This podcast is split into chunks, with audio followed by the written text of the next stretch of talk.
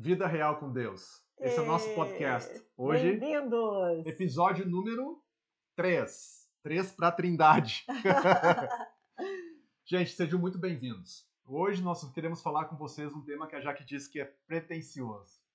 É verdade, esse foi o título que ele quis dar para o tema, mas vamos lá. E qual que é o tema, meu amor? Qual que é o tema? Quem é Deus? Quem é Deus? E aí, vamos definir hoje quem é Deus. Em 15 minutos a gente vai fazer isso, né? Com certeza. Não. Já vamos começar então com esse disclaimer, né, meu amor? É verdade. Que na verdade não tem como a gente definir em 15 minutos, em 15 horas ou em 15 anos quem é Deus. Exato. Porque o nosso Deus ele é infinito. Hum, Ele não tem início e não tem fim. e se Deus é tão grande assim, já que tu usa o exemplo sempre de- do copinho de cafezinho diante de um oceano. É verdade. E para entender a magnitude, a grandeza, a soberania e a bondade extrema de Deus, Uau. a gente pensa num oceano. né? Aquele oceano que tu não consegue ver fim. Só vai, vai, vai, vai. E aí nós vamos, chegamos para esse oceano com um copinho de cafezinho.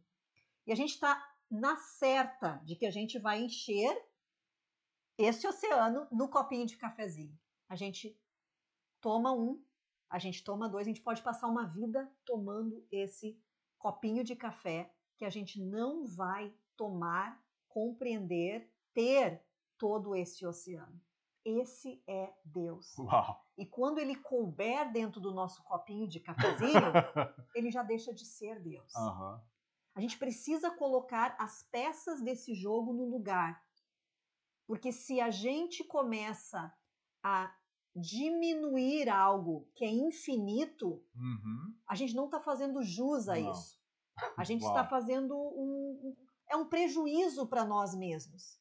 Então, compreender esse Deus que a gente serve, que as Escrituras descrevem parcelas Uhum. dele, né? atributos, prismas desse Uau. Deus, que é que a gente vai passar o dia estudando e nunca compreenderemos. Uhum. Então, não, nós não vamos dizer quem Deus é aqui Não, ou defini-lo, mas nós vamos trazer a compreensão de como poder ter uma vida real com Deus se eu não sei quem esse Deus é.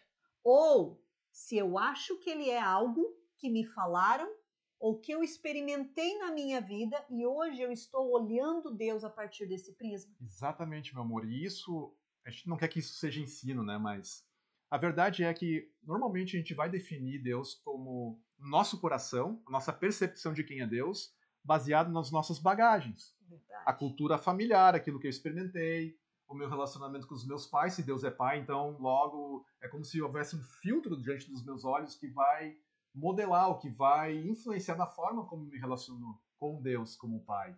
Ou ainda como mãe, porque Deus é uma figura completa, né? Exato. Ou por E- todas as experiências que eu tive na minha vida. Exatamente. Quando a gente vê no Evangelho Jesus ensinando os discípulos a orar, ele diz o seguinte: vocês vão orar assim, Pai nosso que está no céu. Ele definiu e disse: Deus, esse grande, grande Deus, ele é Pai. Hum, E ele é o nosso Pai. Significa, ele é teu também. é. Quando a palavra nosso significa um plural, né? Terceira pessoa do plural. O que, que quer dizer isso, Jaque? É família. Hum, O coração de Deus sempre foi ter uma família, muito mais do que criar um universo, criar tudo isso, sabe? Deus passou seis dias, que as escrituras dizem, né? Criando todas as coisas. Era como se ele estivesse montando um ninho, montando um lugar perfeito para colocar aquilo que ele sempre intentou, que é o ser humano. No pináculo dessa criação toda, ele tentou colocar não só Adão e Eva, mas as escrituras todos dizem nós. que todos nós estávamos em Adão e Eva no momento que É. aconteceu a queda. Então, o destino para cada um de nós é, é- é viver no Éden. Hum. Esse é o coração de Deus. Essa é a intenção dele. E ele se demonstrar como esse Deus. Uau. Muitas vezes a gente consegue se relacionar com o Deus do Velho Testamento. Uhum. Eu olho ele sendo um Deus de guerra, um Deus de justiça, olho por olho, dente por dente. Eu vou te pegar se tu fizer assim. Deus da vingança. Exato. a gente consegue se relacionar com esse Deus porque dentro de nós é isso que nós temos como uma pessoa forte, uma figura de Deus, de guerra. Nós vivemos experiências onde muitas vezes era através dessa disso que a gente considera como algo justo. Aquilo que eu fiz, eu vou receber. Eu sei quando eu errei e o que o meu pai fez para mim. Uhum. Né? E a gente vive a nossa vida e o nosso relacionamento com Deus a partir desse prisma. Então a tendência natural é se relacionar com Deus conforme aquilo que eu tenho modelado para mim. Se a paternidade significa alguém que vai cuidar comigo, sendo uh, enfático e, e muitas vezes usando da disciplina de forma violenta, é assim que eu espero que Deus vai ser comigo também. Não conscientemente, até às vezes inconsciente, essa Exatamente. é a minha tendência de me relacionar com Deus dessa forma. Ou seja, aquele prisma diante dos meus olhos, não é? Exato. E aí, quando a gente vê Jesus no Novo Testamento, a gente tenta pensar assim: ai, ufa, Jesus, esse sim ama. Esse é amor. Ele veio me livrar da ira eterna, daquele Deus que quer acabar comigo a gente tem dificuldade de compreender que Jesus é a imagem perfeita Uau, do Pai. Claro, ele disse: as minhas palavras não são minhas. Eu falo aquilo que eu ouço o Pai falar, da forma como ele fala. As minhas obras não são minhas. Eu não faço nada que não tenha visto o Pai fazer primeiro. A cruz não é a mensagem de um pai brabo, irado com a sua criação, que aí diz: Eu vou até entregar o meu filho. Eu, eu, eu consigo ser tão frio. Isso que é, é o que eu sentia sempre. É o que me incomodava do Evangelho. Como é que Deus, sendo bom, ele pode entregar o seu próprio filho? Que tipo de frieza de coração, que pai frio, para salvar um, pessoas indignas? Essa foi uma coisa que foi, foi um conflito para mim. Hum. E, e eu, eu, acredito que é um conflito para muita gente, Jaque. Para muitas muita pessoas. Gente. Eu consigo me relacionar com Jesus. Jesus é bom, Jesus ah. vai me perdoar. Agora, não me traga o Pai, Deus Pai, para essa conversa.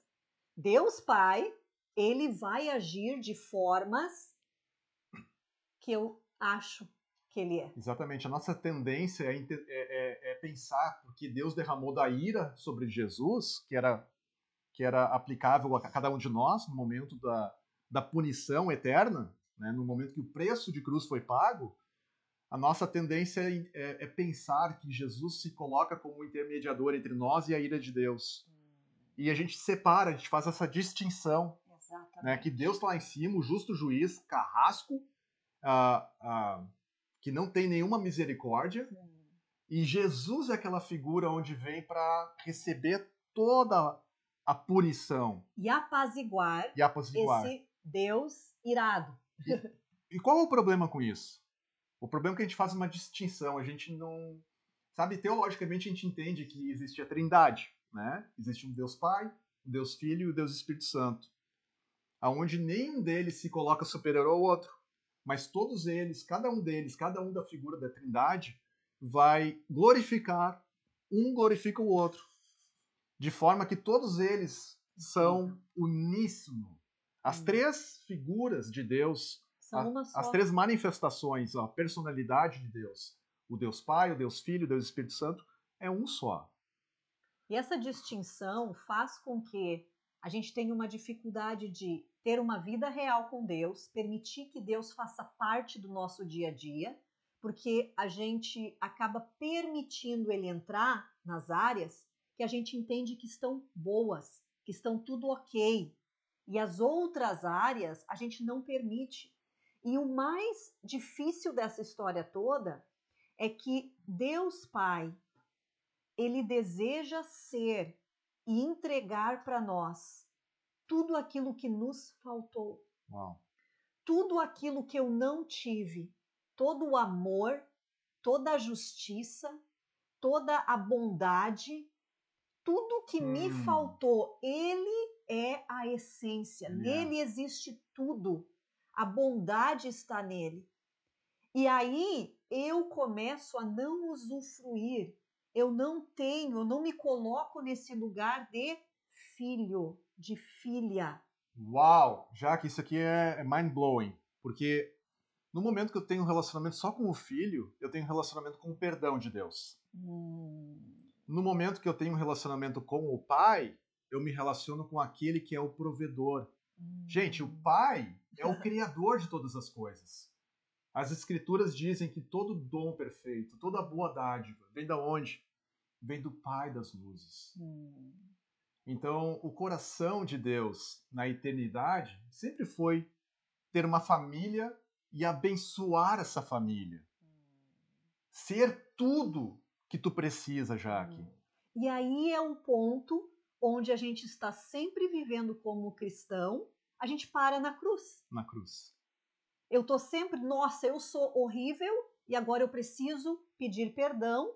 E aí eu vou tentar pegar um fôlego em uhum. dois, três dias para tentar não pecar de novo, mas aí depois eu vou. É, é, um ciclo, porque na verdade eu não consigo chegar ao Pai e receber aquilo que eu necessito. Nele existe a paz, nele existe a alegria, nele existe a restauração, nele eu encontro. Mas tu entende como Uau. o pecado ele veio destruir essa imagem. Uhum. Então hoje muitos não conseguem mais acreditar que a família é uma instituição de Deus, porque os pais não conseguem refletir isso nos filhos como uma algo que seria até bom, na verdade é uma fonte de desordem na vida da pessoa, o pai que ela teve, a mãe que ela teve, a família que teve. E aí a gente compreende como é que eu, como é que eu consigo fazer isso. É. Como coincidir as duas realidades, né? Exatamente. Que colidem uma com a outra. E aí então eu estou eu não estou recebendo. Uma vez eu tive uma experiência com Deus que foi muito linda. Eu tive uma visão que era uma mesa, um banquete servido. E tinha algumas pessoas comendo no chão, outras em cima da mesa, desesperadas, outras bem educadas comendo. Aí eu olhei e eu perguntei, Deus, onde é que eu tô aqui? E, e eu já estava apavorada, será que eu tô? Onde é que eu tô? Nisso eu vi o pai, Deus Pai, na ponta da mesa, e eu como uma criança sentada no colo e ele me alimentando. Hum. Ele estava me alimentando e de repente eu virei um bebê e ele estava me amamentando. Ok? Então não fica, não, não fica louco, tá?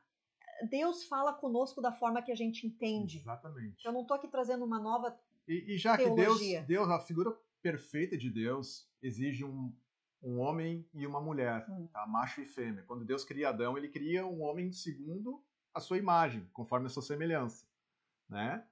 E até Adão ser dividido ao meio, onde nasce de Adão Eva, e, e ali houve a perfeita representação, quando os dois estavam juntos. Os dois eram a perfeita representação de quem é Deus. E naquela imagem, quando Deus estava ali me alimentando, me amamentando, ele disse uma coisa: já que eu sou tudo Uau. o que tu não teve. Uau. Cada área da tua vida onde há falta, hum. cada área da tua vida que tu necessitou de algo e não puderam te prover, eu sou. Uau. Esse é o nome dele. Quem tu é, Deus? Eu sou o eu sou. Ele é. Ele é.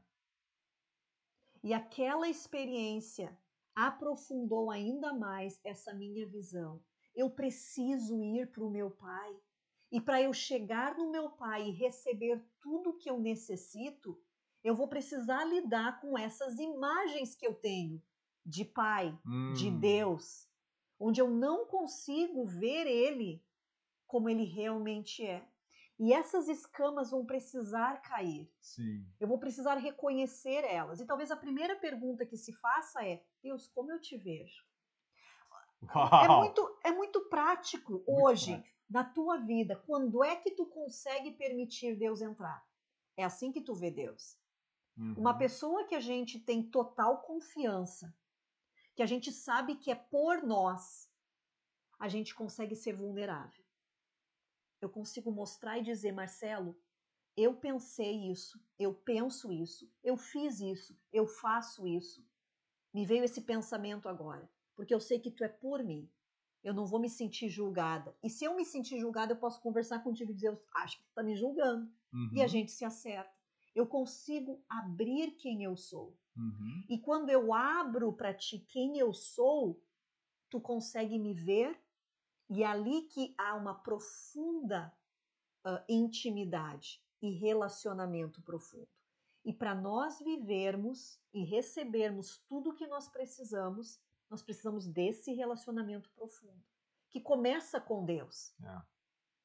E aí, se eu não consigo, se eu vejo Deus como alguém que vai me culpar, que vai me, me amaldiçoar, que vai agir de tal forma, eu me retraio. A minha tendência é me ver indigno diante desse Deus tão perfeito. E aí eu anulo esse amor que ele deu por mim, uhum. essa graça. Uhum. Eu digo, é lindo, é maravilhoso o que tu fez, mas não para mim, não é suficiente. Uau. O lugar onde eu me encontro agora, nem tu, Uau. nem o Senhor vai poder me tirar. E quantas pessoas a gente ministra, meu amor, que vem e apresenta para nós essa questão?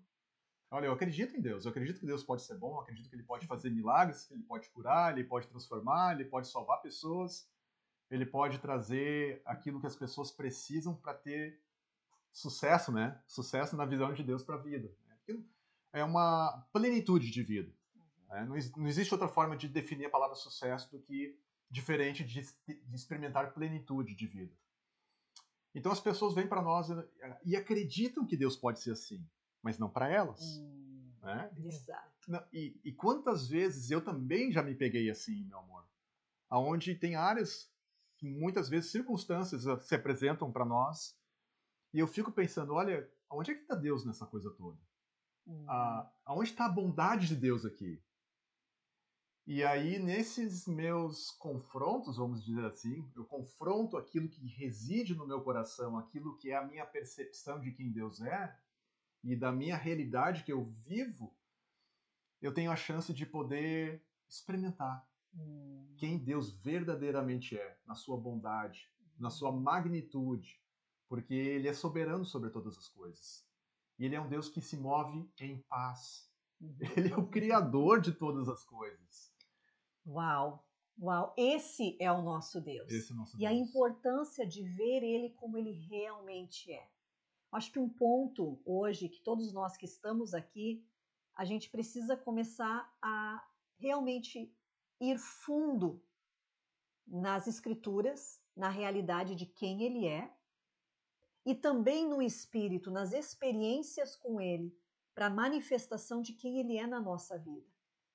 A gente diz que ele é o Deus Jeová Rafá, Jeová Jiré, e nós precisamos experimentar isso também.